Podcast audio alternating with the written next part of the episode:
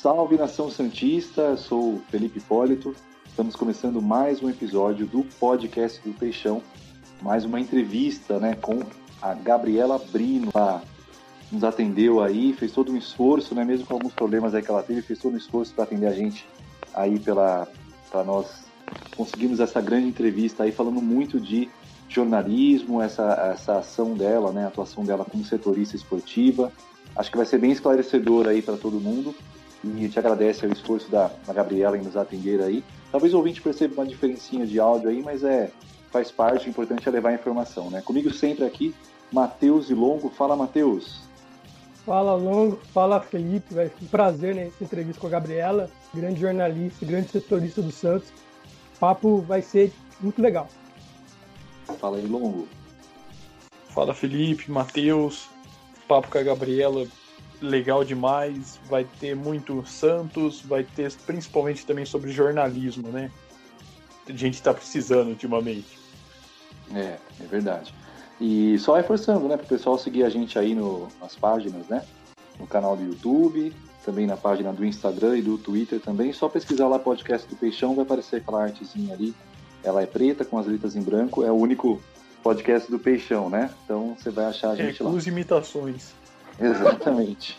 Exatamente. É...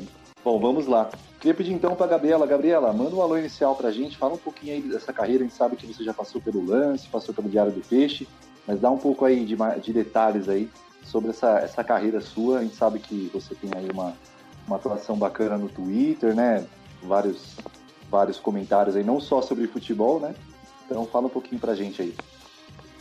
Boa tarde, Felipe. Boa tarde, Longo e Matheus. É, muito obrigada pelo convite. É um prazer estar falando aqui com vocês. Para quem não me conhece, eu sou a Gabriela Brino. É, sou jornalista e faço setorismo do Santos desde 2017, então eu tô no dia a dia do clube, coletivas, treinos. Agora na pandemia deu uma parada, né, uma diminuída, porque o clube, enfim, o futebol parou, né?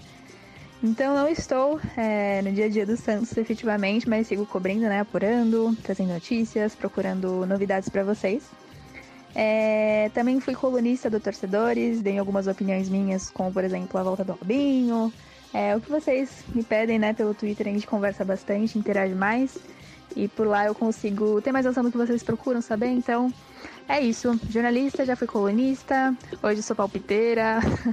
Estou aqui para conversar um pouquinho com vocês. Valeu, Gabriela. Bacana. A gente vai ter um, um diálogo bacana, então, um, papo aí para levar bastante informação para o torcedor. Bom, quem vai começar então com a nossa primeira rodada aqui de perguntas é o Longo. Manda lá, Longo. Olá, Gabriela. É, eu queria saber primeiro por que, que a relação dos torcedores, principalmente do Santos, com a imprensa, ela é, ela é tão desgastada atualmente. Cara, torcedor é um bicho difícil. Você sabe disso. Você sabe disso. Vocês sabem disso.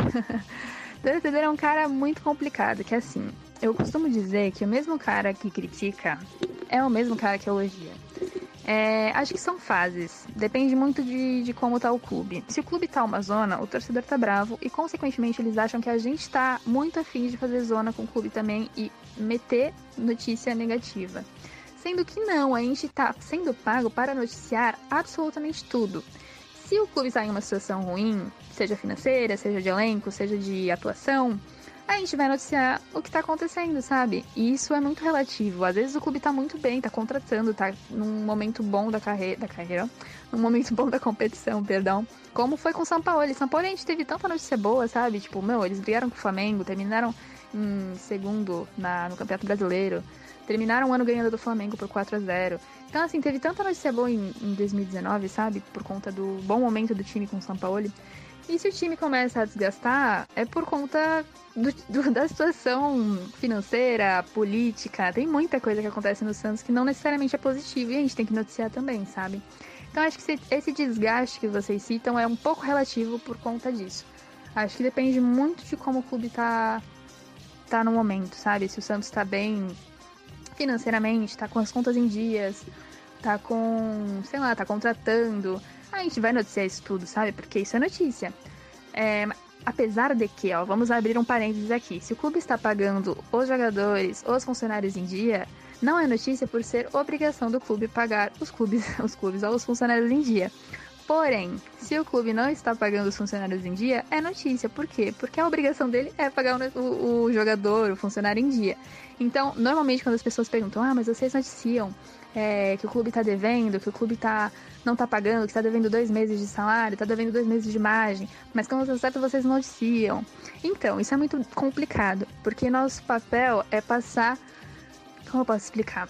Quando foi o que eu falei, o clube tem a obrigação de pagar os jogadores e os funcionários em dia por contrato, por estabelecimento. Por, por, é estabelecido isso, sabe? Quando você trabalha, você paga, ponto. Então, se você trabalha e não é pago, chega na imprensa. E aí, consequentemente, isso vira notícia, por quê? Porque o clube não cumpriu uma obrigação. Então é assim que funciona. É muito complicado, é muito relativo tudo que a gente noticia. Depende da situação do clube. É, algumas coisas são notícias e algumas não. Nós somos jornalistas, amigos, e infelizmente terão momentos que a gente terá, teremos que noticiar é, momentos ruins do clube. Isso é normal. É, assim como a gente também vai exaltar quando o clube ganhar um título, quando o clube é, contratar, a gente vai dar essas notícias para vocês, tá bom? Não se desgastem com a gente, por favor. É bem delicado isso, mas enfim, eu acho que é por isso. Acho que o, o torcedor, principalmente os mais fanáticos, né? Acham que a imprensa tá contra o clube. Perdão, e não é bem assim. Tem outro ponto que vale citar que é a imprensa de São Paulo e a imprensa de Santos, né? Falando no, é, necessariamente do Santos, é, a imprensa de Santos tá mais aqui, tipo, mais grudada no clube, mais no dia a dia, a gente tá mais em pautas que normalmente o pessoal de São Paulo não vem, isso é normal, porque são pautas mais frias normalmente. E aí a gente encontra o presidente, a gente troca uma ideia, a gente encontra pessoas, fontes e afins, e a gente troca essa ideia pessoalmente, que tem uma diferença na relação com o pessoal de São Paulo, que tem um, um contato mais distante, sabe? Então a imprensa de Santos normalmente tem uma aproximação bem maior do público que o pessoal de São Paulo. Isso também é... Como eu posso explicar? Isso também ressalta, isso também implica na, na cobertura, sabe? Quem segue o pessoal daqui de Santos o Lucas Mussetti, o Eder Fraschini, o Bruno Lima, é, o Kaique, enfim, alguns setoristas daqui, é, esse pessoal tem uma, um, um, perfil diferente do pessoal de São Paulo, né? Porque eles estão aqui todos os dias, com clube, em, em treinos, em coletivas. E o pessoal de São Paulo, alguns veículos não vão todos os dias, isso é normal, né? É custo. Enfim, depende da empresa. E aí a cobertura é diferente, é normal. Então o pessoal também se desgasta com os setoristas, com a cobertura mais ampla do Santos, por conta desse pessoal de São Paulo que não tem a mesma intimidade, a mesma aproximação, e é normal. A imprensa de São Paulo não vai ser a imprensa de Santos, assim como a imprensa de Santos não vai ser a imprensa de São Paulo. É a mesma coisa que eu cobri o Palmeiras daqui, sabe? Não vai ser a mesma coisa, porque eu não tô lá todo dia, eu não vou ter as mesmas fontes do pessoal de lá que tá mais próximo, é absolutamente normal. Então rola isso mesmo, é absolutamente normal, galera. Vai lá, Matheus. Oi, Gabi, um prazer falar com você. Então, quando você chegou ao setorismo do Santos, o seu namorado Lucas Mussetti, já conhecido no meio, né, principalmente do Santos, né, os cientistas conhecem muito, conhece muito o Lucas. Eu quero saber se isso te ajudou na, na carreira ou mais dificultou o seu trabalho. Grande Lucas Mussetti, vamos falar dele. Cara, de todas as perguntas, eu achei essa a mais diferentona. E eu acho que é uma, uma coisa que o pessoal morre de vontade de saber, sabia? eu não sei, eu sinto que o pessoal tem muito mais curiosidade para essa parte pessoal da minha vida. Mas vamos lá. Sim, Lucas Bussati é meu namorado, namoro ele há oito anos já, gente. Tem muita história para contar aí, meu senhor do céu.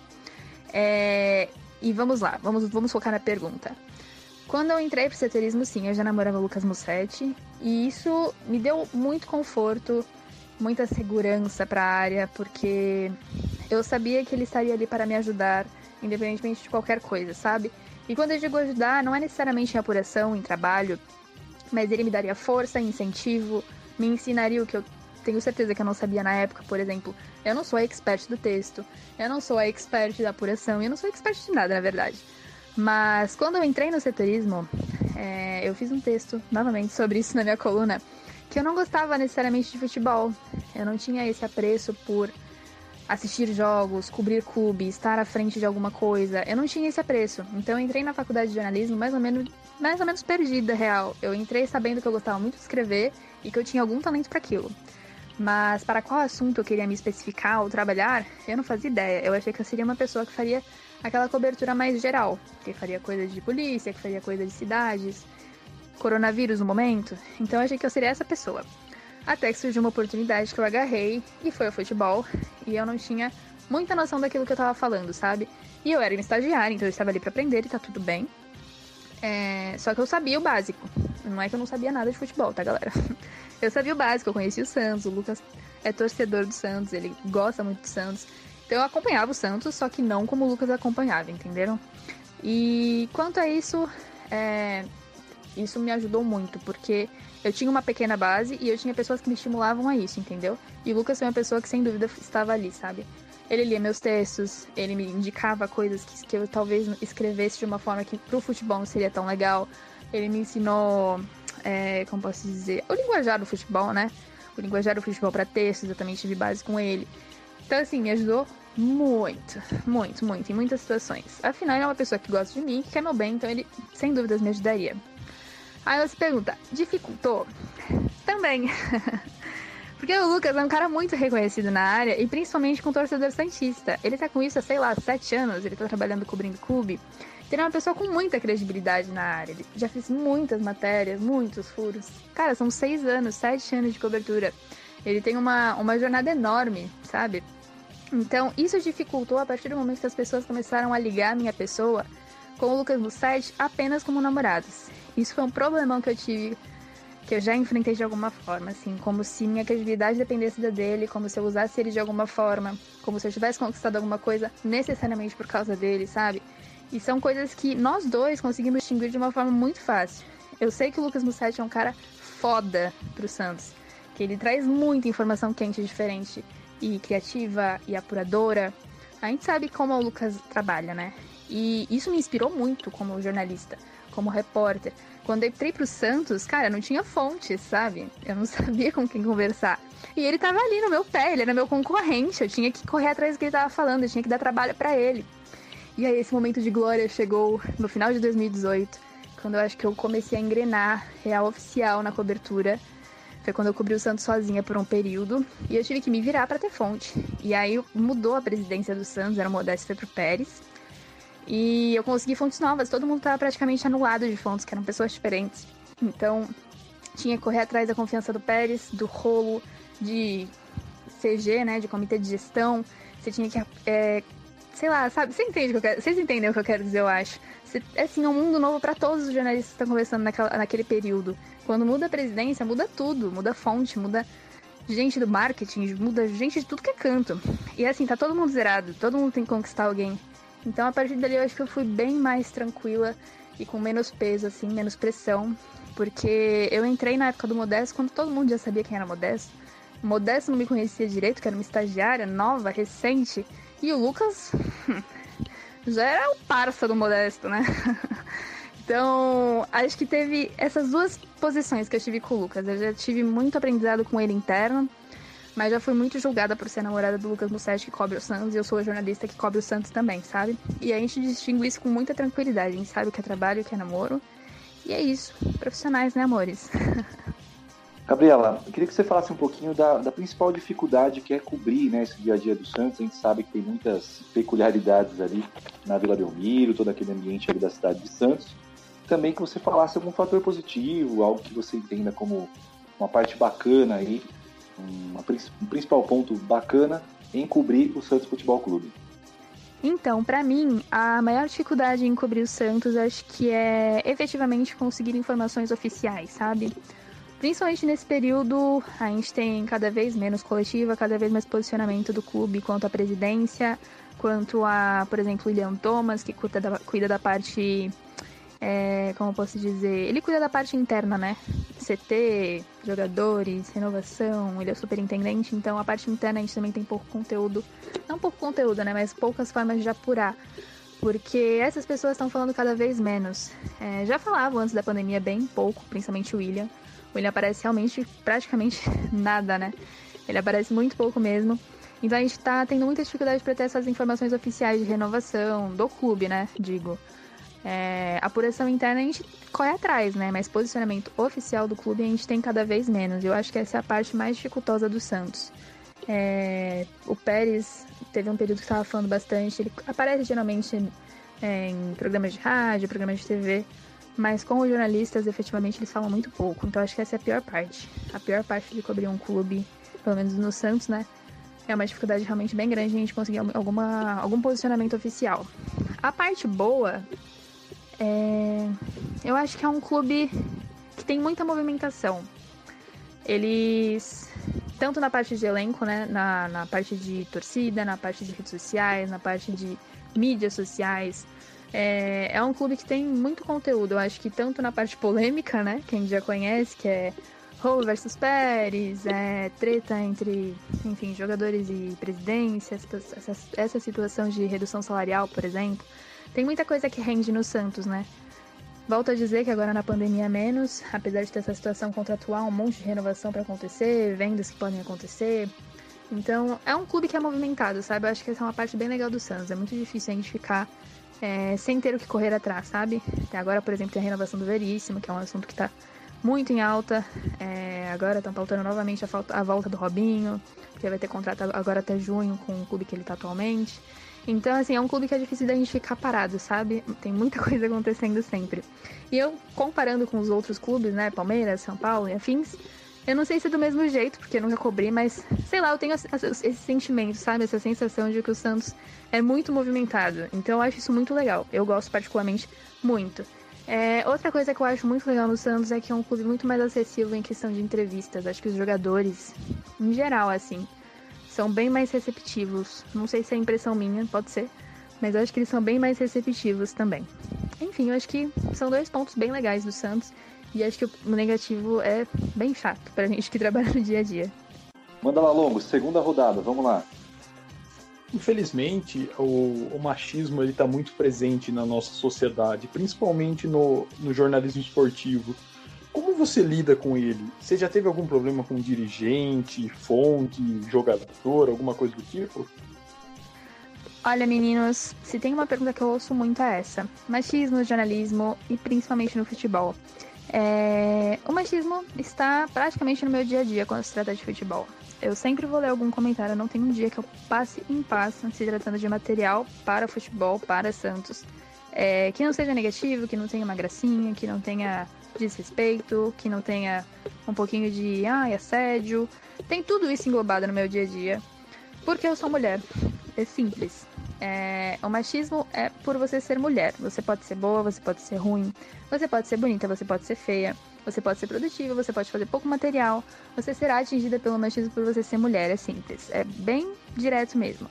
É, não existe outra possibilidade, porque as pessoas ainda têm muito enraizado dentro delas de que futebol é um esporte para homens, cobertura para homens, que mulheres sabem menos, que, enfim, isso está enraizado dentro delas. Não sei muito bem a justificativa, porque isso tudo que a gente faz, tudo que a gente trabalha, tudo que a gente produz, tudo que a gente escreve, é um estudo, é um dia a dia, é uma experiência, sabe? Então, não tem necessariamente uma. Uma. Como eu posso explicar?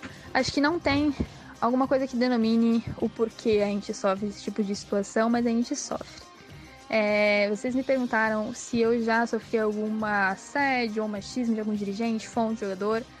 E muitas vezes. Não são poucas, eu não consigo nem contar no dedo, sinceramente, porque são muitas situações. Desde 2017, como eu havia dito, eu cubro, né, o Santos. Então, em, por exemplo, posso dar exemplos pequenos, vai. Em jogos eu já ouvi graça de jogador, de jogador, ó, perdão, de torcedor, é, em entrevistas, a gente não necessariamente ouve, mas a gente sente um olhar diferente. A gente tem que pensar que tipo de roupa a gente vai usar para determinado local, porque até nisso as pessoas conseguem meter bedelho, porque ah, aconteceu isso porque você estava com decote. Não, isso aconteceu porque o cara quis praticar esse tipo de ato, sabe? Não é necessariamente um decote, não é necessariamente uma perna de fora, não é necessariamente um salto, não é maquiagem. Gente, sinceramente, não, não existe esse tipo de, de, Sabe? Não existe esse tipo de, de situação criada por nós mulheres. Simplesmente acontece por motivos do qual o homem quer praticar esse tipo de ato, sabe? Então, em entrevistas eu já recebi. Ah, aliás, nossa, vale muito ressaltar isso. Em apuração, gente, cara, eu tenho que chamar milhares de vezes pessoas que eu não conheço, que eu nunca conversei, para perguntar de determinado assunto, seja empresário para perguntar de jogador, jogador para perguntar de treino, é, dirigente para perguntar de contrato, enfim, é necessária essa ponte, sabe? E milhares de vezes eu já ouvi uma graça. Tipo, a foto da Zap é a minha cara. Não tem nem meu corpo, pra vocês terem uma ideia. Então eu ouço do tipo, ai, que sorrisinho. Ai, você é ruiva. Ai, sabe? Ah. Enfim. então, são milhares de vezes. Milhares, milhares, milhares. Já tive que recorrer a... ao clube para avisar sobre isso. Ocorreu pelo meu Twitter, inclusive. Um dia que eu estava na faculdade, tirei uma foto no espelho e falaram da minha calça que estava marcando aquele local que vocês já sabem. E aí, até de gente do Santos, que era conselheiro do Santos, comentou sobre isso. Como se tivesse alguma necessidade, sabe? Era só uma foto. Então, foi o que eu falei, vale, falar novamente, basta ser mulher para você sofrer machismo ou assédio. É muito simples. Então sim, sofro, sofri, ainda irei sofrer. Tenho que aprender a lidar com isso melhor, apesar de já ter superado muitas situações que eu queria dar um soco na cara da pessoa. Mas sim, é necessário aprender. Eu fiz um texto sobre isso, inclusive, na minha coluna, que como a gente é obrigada a aprender a lidar com o machismo e o assédio porque senão a gente não consegue trabalhar. É real. Então, sim, gente, infelizmente é muito difícil lidar com machismo, porém preciso aprender mais. E já aprendi muito, inclusive, mas preciso aprender ainda mais a lidar com esse assunto tão sério, porque eu preciso lutar pelo meu espaço, eu preciso lutar pelo meu trabalho. Eu me formei, eu sei do que eu falo, sabe? É muito absurdo na minha cabeça ter que ler coisas desnecessárias, julgamentos, críticas que não fazem o menor sentido, que eu sei que é puro é, preconceito. É preconceito por você ser mulher dentro de um esporte que é denominante masculino. Então, Gabi, na internet, muitos torcedores do Santos são machistas pra caramba. É um negócio assustador, já vi no Diário do Peixe. Você fazendo, quando você trabalhava no Diário do Peixe, né? Você fazendo um vídeo com o final do jogo, né? Que o Diário do Peixe sempre faz. E os comentários no YouTube são muito nojentos, né? Preconceituosos. Eu quero saber se te incomoda ou dá mais força para seguir na área do jornalismo. Rapazes, eu já estou absolutamente blindada de comentários de torcedores na internet. Sim, na internet tem muitos torcedores machistas e que fazem comentários preconceituosos. É surreal o quanto a internet dá esse espaço para as pessoas se mascararem com avatares de K-pop, avatares de anime, avatares de piriri pororó, seguidores baixos com um seguindo. Tem muitos perfis que são próprios para isso. É absurdo quando a internet dá espaço para esse tipo de, de ato, né? Mas sim, eu sofro muito esses comentários justamente pelo que eu citei agora. Eu sou mulher, eu cubro futebol, é, as pessoas não concordam necessariamente com o que eu falo. É, também tá acontecendo muito de forma mais frequente ainda agora. É, eu não dou necessariamente. Eu não, eu não tenho um Twitter, um perfil no Twitter, necessariamente apenas para divulgar meu trabalho. É um meio de eu divulgar meu trabalho que deu muito certo, inclusive. Eu adoro o Twitter, tem muitas pessoas ali que me ajudam a produzir, que me dão um retorno muito legal, que o feedback é muito importante para eu saber o que é bom, o que não é, no que eu tô errando, no que eu tô acertando, o que eles querem. eu sou pautada por meio do Twitter. Então o Twitter é muito positivo pro meu trabalho, só que eu não uso necessariamente apenas para divulgar o meu trabalho. Eu uso para comentar o que eu quiser também, como política, que é um assunto muito polêmico, porque cada um tem sua, sua forma de pensar, sua opinião. E cada vez mais as pessoas me atacam por dizer que me seguem para ler sobre futebol e não sobre minhas opiniões pessoais. Então, eu só sinto muito mesmo. eu tô real blindada dessas pessoas. É, eu não digo que me não me incomoda, né? Porque é muito chato você ler coisas desnecessárias, críticas que você sabe que não faz sentido. É muito chato ter que lidar com isso. Só que é positivo também, porque dá assim algum tipo de força para eu seguir na área e, e sei que por meio de, desse tipo de trabalho que eu faço, eu já conquistei muita gente legal que me apoia, que tem. É, que faz questão de acompanhar meu conteúdo, que não perde textos meus. Eu acho isso assim, de uma forma muito carinhosa do pessoal de agregar no meu trabalho, porque faz muita diferença. Essas pessoas, sim, eu tenho completamente foco, carinho, respondo. Faço questão, assim, de dar like, de retweetar, de conversar, de chamar a DM, de criar um tipo de, de relação diferente, sabe? Porque essas pessoas, assim, fazem muita diferença no meu trabalho. E é para essas pessoas que eu vou dar atenção. Sinto muito pros haters, porque não faço nenhuma, nenhuma questão real. É bloco ou uma resposta engraçada para render meme. É só. Gabi, falando novamente dessa questão da cobertura do, do Santos mesmo, né? Teve uma matéria específica que você gostou muito de fazer, gostou muito do resultado, da repercussão, ou gostou mesmo ali de escrever mesmo essa matéria? Cara, como eu tô na cobertura desde 2017, tem muita coisa legal que acontece ao longo do período, sabe? Tipo, até aqui foram muitas entrevistas boas, apurações que eu guardo com muito carinho também. Eu dei, por exemplo, o furo do primeiro jogo do Rodrigo, e é uma coisa que só eu vou lembrar, obviamente, acho que ninguém lembra disso, só lembra qual foi o primeiro jogo dele. Mas a notícia é, da escalação do primeiro jogo foi eu que dei, e eu surtei na época porque eu ainda era estagiária, então foi um sentimento meu, sabe? Além do que eu posso explicar aqui em palavras. É, tiveram algumas entrevistas muito boas também, eu costumo muito citar a do Dodô com o Renato, que foi, foi um TBT. Na época o Dodô postou uma foto com o Renato quando eles estavam jogando. Ele, ele jogava, na verdade, o Dodô jogava no Guarani. E na época o Renato estava jogando por lá, ele estava na categoria de base do Dodô. E ele tirou uma foto com o Renato juntos e eu reproduzi essa foto atualmente com os dois juntinhos, assim os dois no Santos, inclusive. E foi uma entrevista muito legal, porque o Dodô é um cara que admira muito o Renato pela, antes dele se aposentar, né? Ele admirava muito a, a forma física do Renato, o esforço que o Renato fazia para estar tá em campo, é, como ele sempre teve esse estilo, né? Jogar de terno. Essas características do Renato não, não se perderam ao longo do tempo, né? Então, o Dodô falava que, nossa, admirava demais a forma física, a forma que o, Dodô, o Renato se esforçava para estar tá, assim, num, num, alto nível, né? E isso rende muito fisicamente. Então, foi uma entrevista, muito gostosa. O Dodô, o Dodô, admirava muito enquanto conversava, então dava para dar esses detalhes de olho brilhando, mão suando. É, os dois se olhavam com muita, muita conexão, sabe? Então foi uma entrevista muito legal também. Teve. Calma, eu vou pensar. Teve mais alguns furos legais. Ah, eu fui a única jornalista que falou com o Sampaoli depois que ele saiu, né? Que teve aquela polêmica toda dele não querer falar com o Pérez, não encontrar mais o Pérez na frente dele. Eu fui a única que consegui falar com o Sampaoli e isso foi, nossa, realmente muito, muito, muito bacana. Conseguir um on do Sampaoli para conseguir passar informação, porque o Sampaoli, para quem não sabe, é muito, mas muito tímido, muito na dele, muito, sabe? Ele, não, ele realmente não fala com a imprensa, não teve uma entrevista exclusiva com nenhum veículo, porque ele tem essa barreira com a imprensa, né? E quando eu consegui isso também foi muito representativo para mim. É, vamos lá. Teve a do Jobson com o Renato. Renato é bom de pauta, como vocês podem perceber. O Jobson é um cara que tem o Renato como ídolo. E depois que o Renato se aposentou, assim que ficou pro Jobson, né? E ele postou nas redes sociais uma, uma, uma forma de, de carinho, né? De agradecer o Renato e tal. E o peso da 5 para ele. E aí eu pensei em juntar os dois para fazer essa pauta, né? Falar de como o Jobson ficou emocionado logo depois, quando ele assim que ele fez gol na Libertadores, se eu não me engano.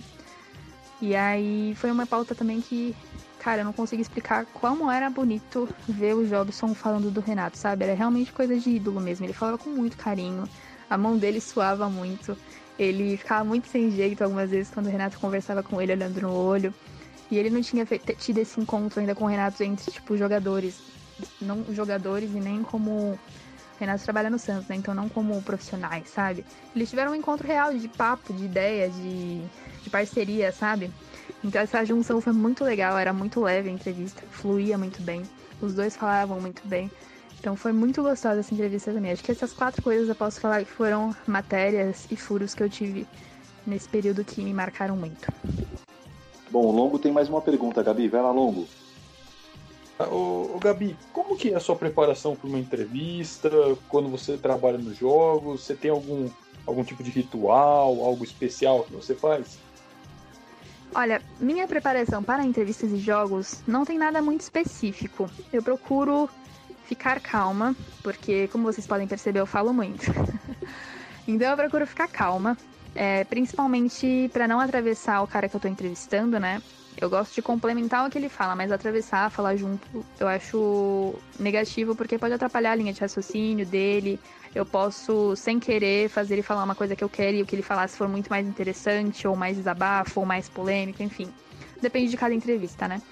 Então eu procuro ficar calma, eu planejo perguntas, é, tenho que fazer uma, uma listinha de perguntas, depende do quanto tempo eu tenho, mas tento fazer uma linha de raciocínio assim para as perguntas saírem como uma história já. É, e. Ah, eu não sei explicar, eu tenho que deixar o cara mais à vontade possível, sei lá, tô falando cara porque é futebol, né? Mas tento deixar o mais à vontade possível, tento deixar um clima mais tranquilo, assim, pra ele falar o que ele puder quiser e puder e quiser. Então, não tem muito segredo, assim, para minhas entrevistas. sinceramente. Eu tento só deixar a pessoa mais à vontade possível. E entrevista tem um pouco de técnica também, né? Aquela coisa de saber fazer a pergunta certa na hora certa, perceber uma coisa que ele respondeu que pode enganchar em outra pergunta. Acho que é um pouco experiência. Então, caraca, você me fez uma pergunta. Vocês me fizeram uma pergunta difícil agora. então acho que é isso. Eu não tenho, nossa, muito segredo. Pra cobertura, então, muito menos. Eu já tô praticamente em piloto automático, sabe?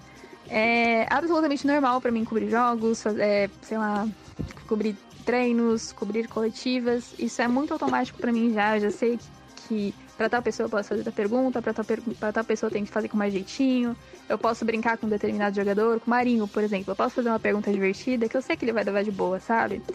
Então, acho que é dia a dia, sabe? Pra dia a dia, principalmente, eu já tô quase no piloto automático. Mas para entrevistas eu ainda tenho que pensar um pouco, sim. Eu me planejo um pouco mais. Matheus, mais uma pergunta, vamos lá.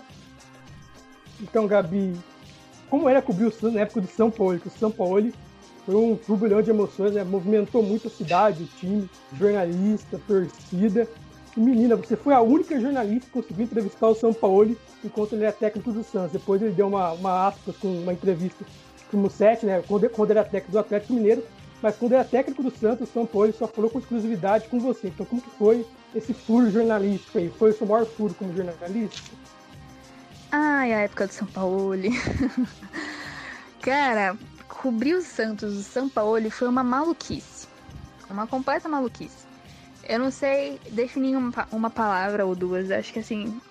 Foi um período muito doido. Porque quando o São Paulo chegou, não existia uma expectativa tão grande em cima dele. Mas ele mostrou trabalho muito rápido. Então a cobertura foi assim, insana. Foi tipo pauleira mesmo. Foi uma cobertura completamente diferente de qualquer uma que eu já, já posso ter coberto. Não, não foi a mesma coisa de Cuca, Dorival, não foi. É, era completamente excitante cobrir o Santos naquele período, porque tinha muita coisa acontecendo. Teve a política do Santos que explodiu no mesmo ano, teve o Santos que estava muito, muito, muito bem no futebol. Então foi um período absolutamente louco. É, o São Paulo ele nunca deu abertura para jornalista, é, as entrevistas exclusivas não existiram e o único contato que a gente tinha era por meio de, de coletivas, né? Era o período que a gente tinha para perguntar o que a gente podia e queria, seja de apuração, seja de jogador, seja de, de futebol. A gente só tinha aquele momento para perguntar pessoalmente alguma coisa para ele e ele é completamente arisco. Real, ele é completamente introvertido e você tem que ter muito cuidado com o São Paulo, porque você não sabe de onde vai vir a resposta dele, se ele vai te dar no meio, se ele vai fazer alguma graça. É um cara absolutamente misterioso. Então, o São Paulo em si já foi um, uma coisa que, sabe, coisas de doido, real. É, mas em questão de futebol, mano, foi uma delícia, uma delícia. Foi muito gostoso cobrir o Santos nesse período, porque foi muito bom ver o time caminhando para um caminho muito bom, né? Uma coisa nova, uma coisa DNA Santos oficialmente, depois de tanto tempo de ver o Santos tentando chegar naquele, naquela definição, ele tinha um cara que estava ali para isso, sabe? Como eu tinha dito agora há pouco, o São era o cara que, que dane-se o que custava. Ele estava atacando, ele estava procurando gol, ele podia perder, mas ele estava atacando. Então, foi algo inédito, assim, para mim. Particularmente, foi um, uma experiência incrível. Queria revivê-la. porque foi muito legal mesmo, as coberturas eram diferentes. Era muito interessante saber e esperar o que o Santos ia fazer naquele momento, sabe? Sempre era uma coisa que a gente tinha no coração do tipo, e agora? E agora? O que ele vai fazer? Meu Deus, será que ele vai tirar alguém que tá muito bem no jogo? Será que ele vai colocar alguém novo? Então sempre era legal. para mim, principalmente, era muito, muito, muito divertido cobrir.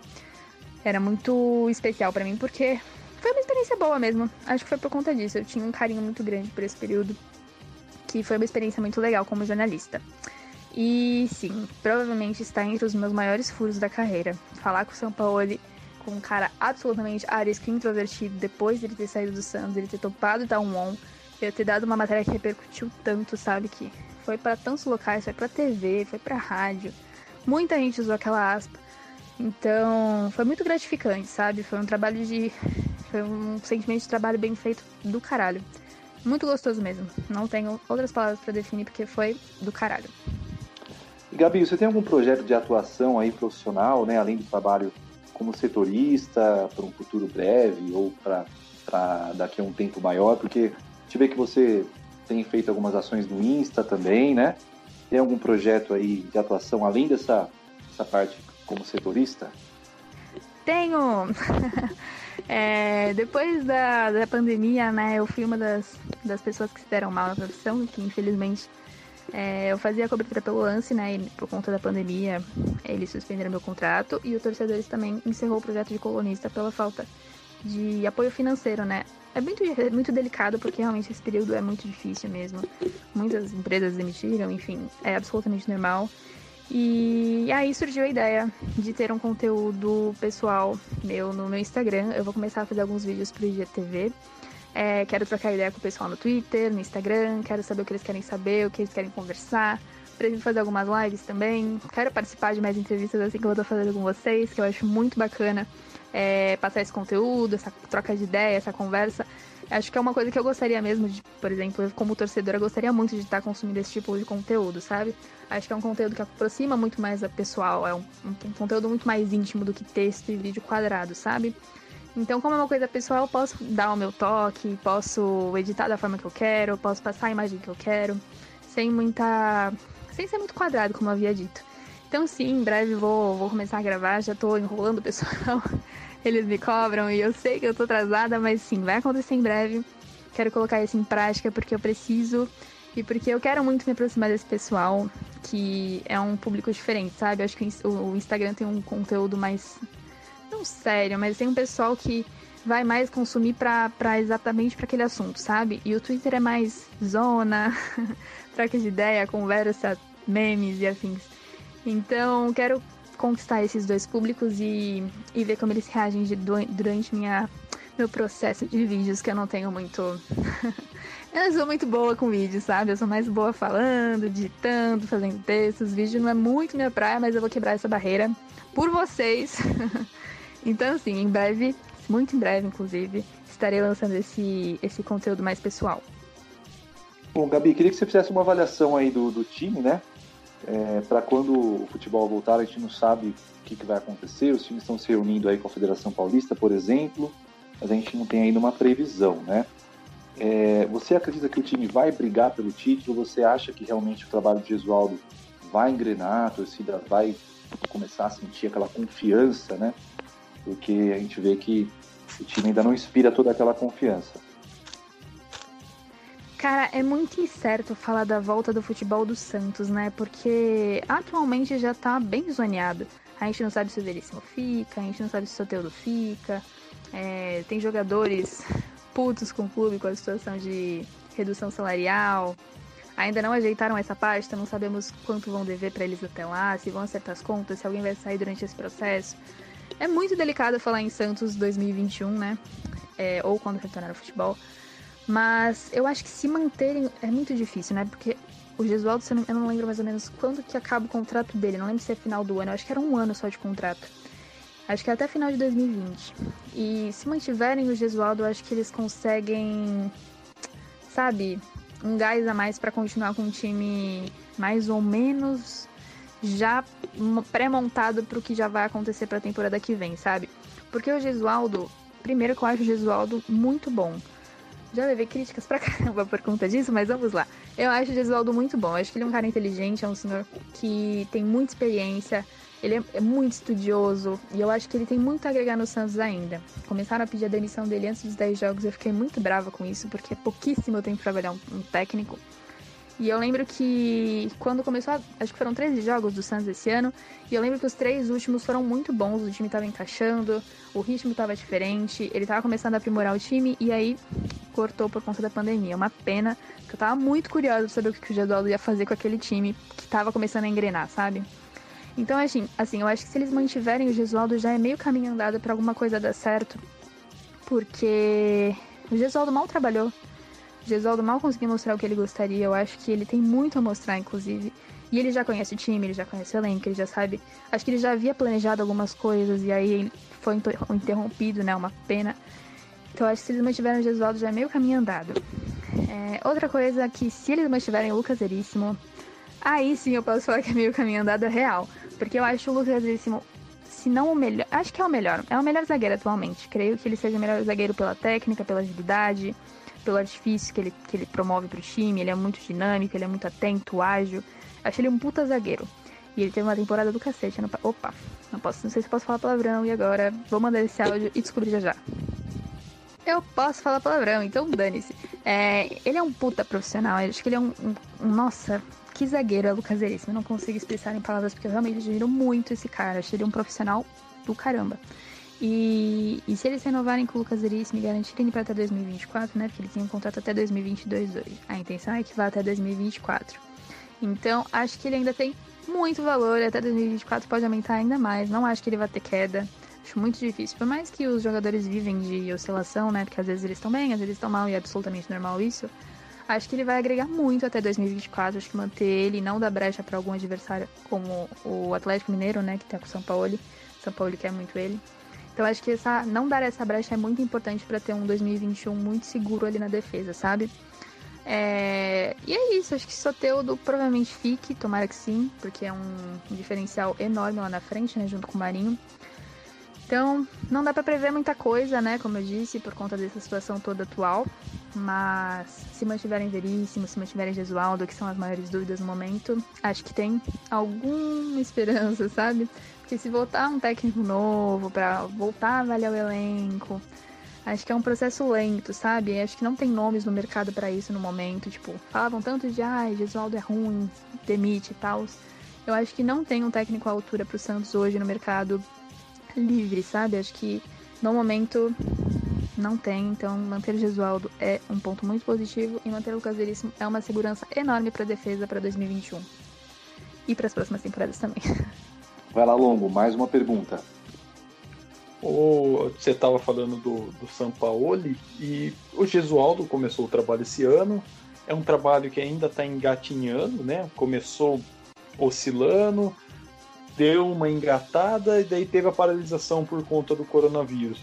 É, qual a sua avaliação do trabalho do Gesualdo? Vamos voltar a falar de Gesualdo então. Meninos, eu acho o trabalho do Gesualdo muito bom. Eu já tinha falado isso, né? E eu vou reforçar isso agora um pouco de uma forma mais detalhada. É, além de eu achar o Gesualdo um cara muito estudioso, muito inteligente, com muitas experiências, né? Muitas passagens em clubes grandes. Então acho que ele tem uma bagagem enorme já, e eu acho isso muito positivo, isso mostra muito do que ele foi e do que ele é. Ele conseguiu títulos com, com clubes enormes. Então acho que ele tem um perfil muito bom pro Santos, assim. Por mais que ele não seja o cara que o pessoal quer. Porque o pessoal quer um Sampaoli. Infelizmente, o Sampaoli é o Sampaoli e ele está no Atlético Mineiro. O Gesualdo, ele é o cara mais clássico. Ele não é o cara que vai atacar custe o que custar como era o São Paulo. O São Paulo podia estar perdendo ou ganhando, ele estava atacando e a gente já sabe disso. Isso era muito legal, inclusive, eu acho muito importante dizer isso. Porém, o Gesualdo tem um estilo diferente, assim como cada um técnico tem sua individualidade. E o Gesualdo é um cara mais clássico. Eu acho que ele, além de ser inteligente atacando, ele é muito bom se defendendo. Então, assim, ele não pensa apenas no ataque, ele pensa também, absolutamente normal, né? Ele também pensa na defesa. E eu acho que isso é muito positivo também pro Santos. É um estilo diferente, lógico, mas não acho que é um estilo ruim. Acho que é um estilo que pode dar muito certo, que deu certo nos últimos jogos. Lembro que os últimos jogos dele, antes da, da pandemia interromper, né? Nosso período de futebol, inclusive saudades. É, tava engrenando o time de uma forma muito boa. Ele conseguiu encaixar o time de uma forma muito legal. Ele descobriu o Jobson, descobriu como o Jobson encaixa ali no meio. É, então acho que fluiu, simplesmente fluiu. Acho que o trabalho dele é muito bom, que ele tem muito a mostrar e que ele surpreendeu um pessoal Lembro de ouvir um pessoal falando, ai, nossa, esse, esse jogo do, do Gesualdo me lembrou o Sampaoli. Então, assim, acho que é questão de tempo, o pessoal pouquíssimo paciente. Infelizmente, o torcedor é muito imediatista e vocês que lutem, porque eu vou falar isso mesmo. Vocês são muito imediatistas, galera. Calma, segura a onda, deixa o cara trabalhar, deixa o cara conhecer um pouco mais da, da técnica de cada jogador, como ele pode encaixar, estudar. Eu sei que vocês pensam, ah, nossa, mas oito jogos é muita coisa. E não é, porque, mano, quantos jogos tem o, o Campeonato Brasileiro, sabe? E, e ele veio de uma de Portugal, que é um campeonato completamente diferente. Aqui tem muito mais jogos, aqui é muito mais desgastante, é uma sequência maior. E, tipo, estavam exigindo muito dele antes dos 10 jogos. Por isso que eu tava muito brava na época. Então, enfim, eu acho o Jesualdo muito bom e acho que ele tem muito a mostrar. Muito, muito mesmo. Gabi, você contou uma vez numa coluna no torcedores.com que você não era muito ligado com futebol, depois virou setorista, então conta essa história aí, como você veio pro jornalismo esportivo seu, seu lado menos emocional, né? Que você não tinha muita ligação com o futebol na adolescência, é, te ajudou, te ajuda ou te atrapalha na sua, na sua profissão, no jornalismo? Eu sabia que essa pergunta ia entrar para esse podcast maravilhoso. É, então, vamos lá. Eu não era uma pessoa apaixonada por futebol, mas volto a frisar que eu acompanhava futebol, tá bom? Eu só realmente não tinha um carinho como eu tenho hoje, porque hoje eu não me vejo fazendo outra coisa. Hoje, futebol, eu respiro futebol, gente. É, é muito louco pensar que isso mudou de um, de um ano pro outro, sabe? É, mas vamos lá. Eu não era tão chegada em futebol, realmente. É, quando eu entrei pra faculdade, eu não era ligada a futebol. Assistia bem às vezes, dormia durante alguns, alguns minutos, algum um tempo inteiro, talvez. É, eu dormia durante as partidas de futebol, eu tinha muita preguiça. Preguiça de tentar entender o que estava acontecendo ali, sabe? O porquê que aquele cara era muito bom, porquê que aquele cara não estava bem, por que, que mudou alguma coisa no time quando ele alterou um cara. Eu tinha muita preguiça de entender isso. Para mim era muito complexo, sabe? E era justamente por falta de estudo e interesse. Porque eu aprendi isso muito rápido. É, a oportunidade veio por conta do Russell, que hoje é assessor do, do, do Corinthians. Ele era jornalista no Lance, cobriu o Santos aqui. E surgiu uma vaga no lance e ele estava procurando um estagiário para a vaga. E eu conheci ele por meio de uma festa de aniversário aqui em Santos. Foi com o Lucas. E eles trabalhavam juntos, né? O Lucas já cobriu o Santos, daí conheci o Russell. E aí eu fiquei amiga do Russell, fiquei amiga do namorado do Russell, a Gabi. E na, na época eu tava completamente, tipo, trabalhando em uma coisa absolutamente normal. Tipo, sei lá, eu acho que era recepcionista. Era uma coisa bem simples assim, sabe? E eu não tava pensando em procurar um trabalho novo sabia da importância do estágio e tal, mas não tava pensando nisso no, no, momento, sabe? E aí ele percebeu que eu era muito comunicativa, que eu falava bem, segundo ele, né? Que eu acho que eu falo muito. mas ele falou que eu falava muito bem, que ele leu alguns textos meus no meu Facebook e tinha gostado da forma que eu escrevia, que eu tinha perfil e tal. E aí ele surgiu essa proposta, né? Ah, você quer cobrir futebol? E aí eu falei, não. Eu vou te dar o maior trabalho do mundo, Rússia. Você tem certeza que você quer isso?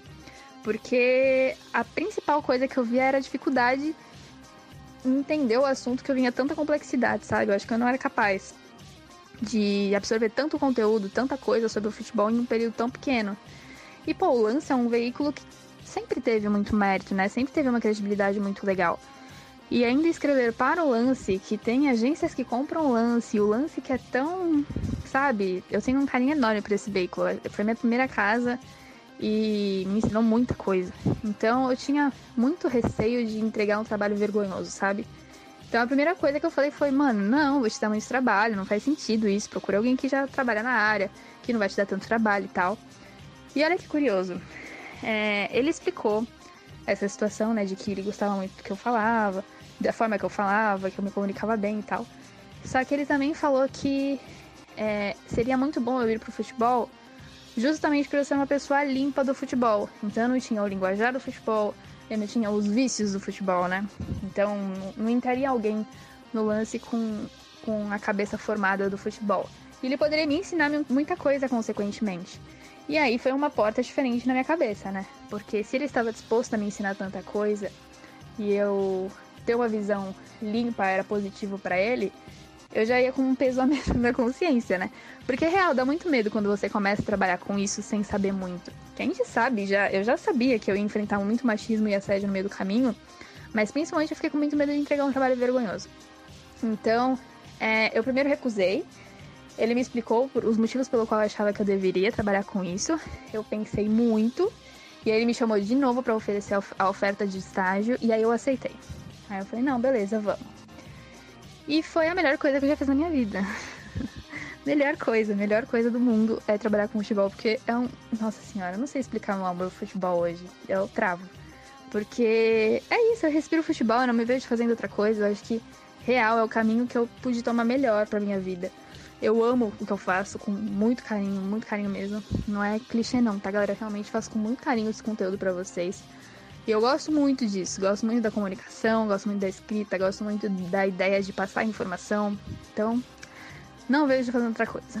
É, agora vocês me perguntaram se meu lado menos emocional com futebol ajudou ou atrapalhou. Porque, como vocês sabem, eu não gostava tanto de futebol lá atrás. Mas na verdade, é, o meu lado menos emocional veio depois que eu comecei a cobrir o clube. Porque assim, eu tinha carinho pelo Santos, como eu havia dito. Só que depois que a gente começa a cobrir o clube, estar mais no dia a dia, estar mais próximo de dirigentes, estar mais próximo, consequentemente, da sujeira. Aquela sujeira, sabe? Que vocês sabem do que se trata do futebol. Estar mais próximo disso me deixou um pouco mais fria quanto a torcedora. É, porque eu sei o que tem de errado lá dentro, o porquê tem de errado, como acontecem as coisas erradas, como o contrato demitem. É, são coisas bastidores que vocês provavelmente nunca chegaram a vocês, porque é sigilo, né? É dia a dia, é cobertura. Enfim, essas coisas me deixaram mais fria com o futebol. Acho que é, todo clube tem isso, é absolutamente normal. Só que não foi necessariamente a falta de carinho com o futebol lá atrás que me deixou mais fria. Foi realmente conhecer um pouco mais a fundo o que é a instituição, como trabalham, o que tem de errado, e as partes que tem de errado são muito complicadas. É, coisa de caráter e afins, de pessoas. Acontece muita coisa, né? E quanto mais tempo, mais coisas acontecem, mais coisas você absorve. E a sua visão vai mudando, é normal. Mas não sou menos torcedora por conta disso. Eu só consigo separar melhor a parte torcedora de setorista, de profissional, por conta disso. É simples. Eu sei o porquê eu tenho que falar disso desse jeito e eu sei o porquê eu não posso falar disso desse jeito, sabe? É bem relativo e complexo mesmo. não sei muito bem se eu expliquei muito certo. Só que é isso, eu acho que meu lado menos emocional veio da cobertura mesmo. Por conta das sujeiraiadas que a gente conhece do futebol, sabe? Mas é normal. Gabi, nossa, a gente quer agradecer muito aí todo o seu esforço para atender a gente mais uma vez. Foi muito, muito bacana mesmo. Falar sobre jornalismo, sobre vários assuntos aí, sobre o Santos Futebol Clube e vários temas que a gente conseguiu abordar nessa entrevista. Ficou bastante abrangente. A gente queria um recado seu final, né? Para a Nação Santista. Um alô final aí para os nossos é, Santistas que estão nos ouvindo aí, do Brasil e do mundo. Manda lá, Gabi. Meninos, muito, muito, muito obrigada pelo convite. Esse bate-papo foi muito bom. Eu adorei as perguntas. Eu já tinha dito isso pro Matheus, que eu adorei as perguntas. Vocês foram muito bem. eu me senti muito à vontade. Foi muito gostoso mesmo. Espero que o pessoal goste. São algumas coisas são bem específicas, viu? São muitas coisas que não, ninguém sabe. Principalmente a história do Lucas, algumas coisas da parte de cobertura. Tem algumas coisas que eu contei aqui que ninguém sabe, hein? Exclusivão. Obrigada, gente. Foi um prazer enorme. Grande beijo para todo mundo que acompanhou. Para quem não me conhece, quiser me seguir nas redes sociais, é Gabs Brinos. Gabs Brinos, ó, ainda errei na minha rede. É Gabs Brino. G-A-B-B-S-B-R-I-N-O. É esse meu Instagram, esse meu Twitter. É, onde eu vou mais interagir com vocês é por lá mesmo. É, o papo foi muito bom, espero que se repita. Quero mandar um grande beijo pro Felipe, pro Long e pro Matheus. Vocês são muito bons, eu espero que esse podcast vá longe. Desejo todo o sucesso do mundo para vocês. E se precisarem de alguma coisa, contem comigo, estou à disposição. É... Gente, se cuidem, tá bom? E até a próxima. Beijo grande. Show de bola. Bom, vamos dar então um alô final, né, para a Nação Santista, encerrando esse, essa segunda entrevista, né, que a gente faz aqui. Vamos lá. Longo, seu último recado aí para os torcedores. Bom, agradecer a, a Gabriela pela entrevista, foi um papo muito bom, enriquecedor, né? Tanto sobre o Santos, sobre jornalismo. É, é, é sempre bom conversar com alguém que está no meio ali, que está no dia a dia do clube. Matheus, Felipe, parceiros de sempre aqui, e agradecer a Nação Santista pelo apoio de todas as semanas. É isso aí, Matheus. Manda o seu último alô aí para a nação. Primeiro que foi um prazer essa entrevista com a Gabriela, baita jornalista, foi um papo muito bacana, falou várias coisas aí que eu acho que muita gente não sabe, quem gosta do trabalho da Gabriela vai saber várias coisas interessantes aí, possivelmente nunca, nunca, nunca ouviu ela falar, então, foi um papo muito enriquecedor, né, para os Santistas, para quem gosta de jornalismo, ela falou um pouco de tudo, então foi muito bacana esse nosso episódio, esse nosso programa do podcast do Peixão, não deixe de se inscrever no nosso canal no YouTube, que a gente posta todos os nossos episódios. Se inscreve, dá aquele like, compartilhe com os amigos. E toda semana tem novo conteúdo do Peixão para vocês. Um grande abraço, torcedor Santista. É isso aí, gente. Um abraço, mais um abraço aí para Gabriela. Muito bacana esse papo mesmo. E uma entrevista aí que com certeza vai esclarecer muitos pontos aí sobre essa cobertura do Santos e os vários assuntos, né? Agradecer também, um agradecimento aqui à Confraria Santista de Recife, pessoal aí de Recife. A gente sabe que vocês estão divulgando nosso podcast aí, a gente agradece muito o apoio, né? E isso que vocês estão fazendo aí pela gente, divulgar nosso trabalho. É muito bacana. E só um recadinho rapidinho, tá? Tem esse papo aí sobre o Robinho, a gente tem visto aí até o Robinho em live com a empresária, com a advogada dele, né, Marisa Lija. Então, Robinho, não pensa muito não, cara, só dá um jeito aí que é muito bem-vindo, beleza? Um abraço, fiquem todos com Deus, se cuidem, se possível, fiquem em casa para que a gente possa passar o mais rápido possível por essa situação. Um abraço, até a próxima.